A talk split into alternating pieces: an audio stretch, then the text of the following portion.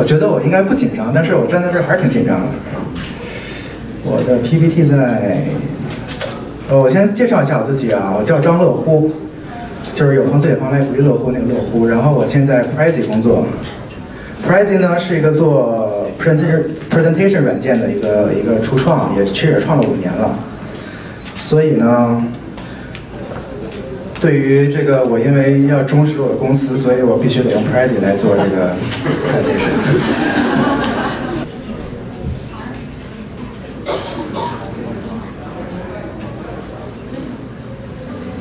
OK，今天我来跟大家聊聊品牌这个东西啊。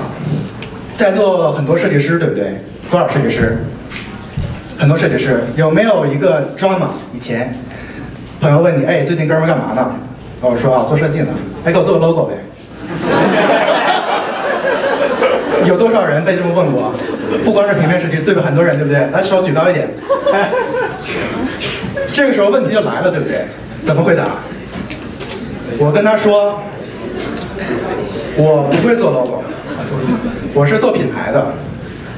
品牌对于我来说呢，呃，点一下，zoom in 了，OK。品牌对于我来说就是一个宇宙。我给你做一个品牌，等于给了你一个宇宙。你能还给我什么东西？能还我宇宙吗？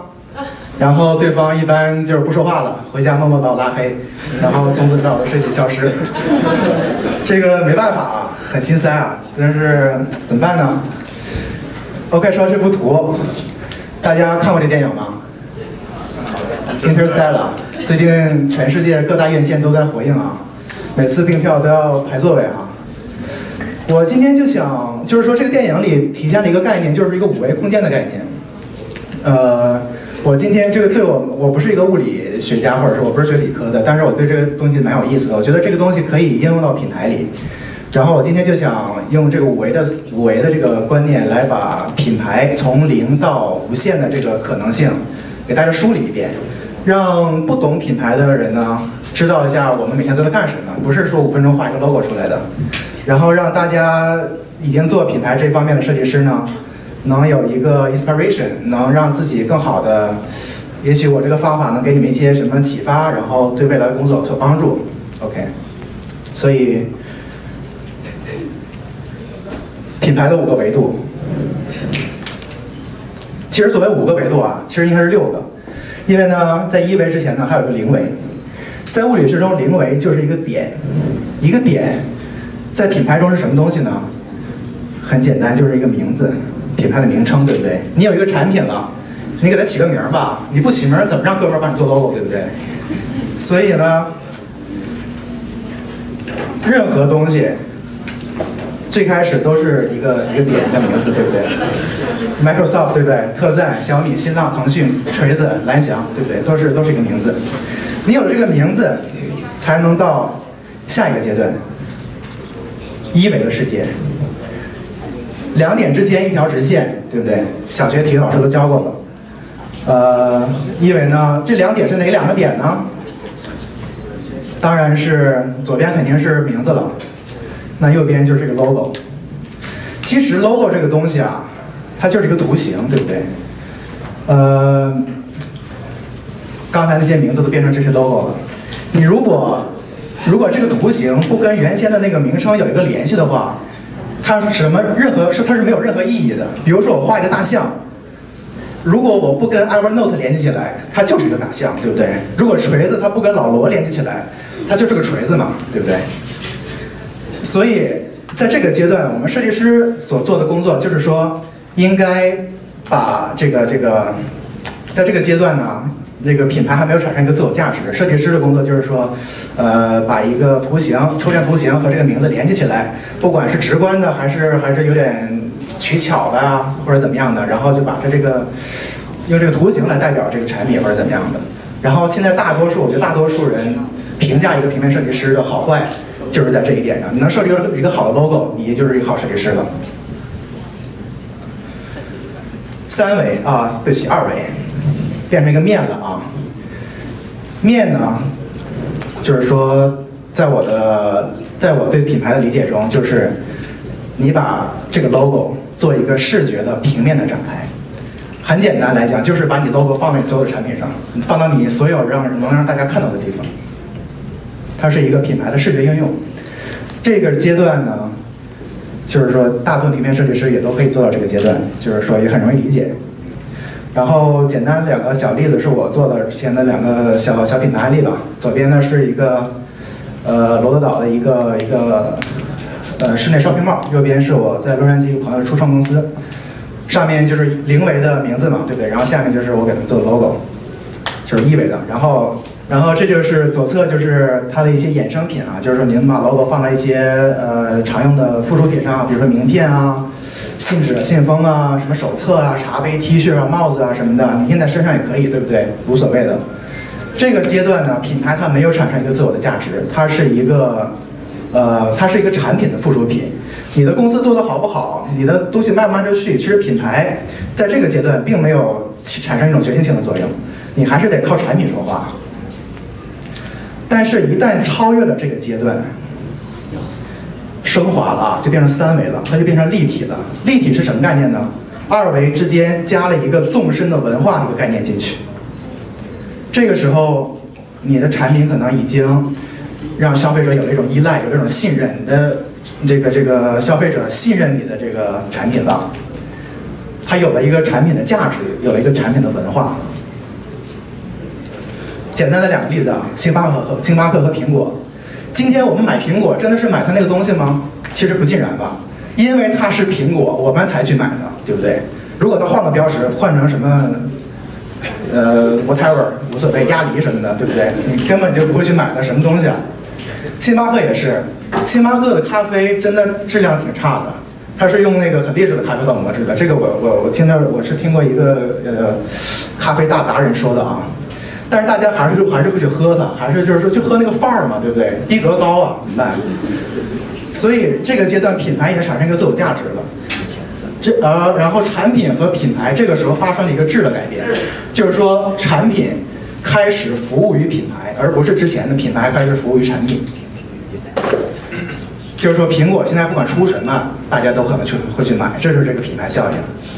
很简单，这里我插一个小小的这个话题哈，这个安上秀，就是说，苹果和星巴克是经过很长的一个阶段才建立一个品牌的信任感，就是说，大家培养大家一个习惯。但是其实建立就很简单，比如这个平面设计师，我不知道大家多少人认识他，他每次演讲呢都会把。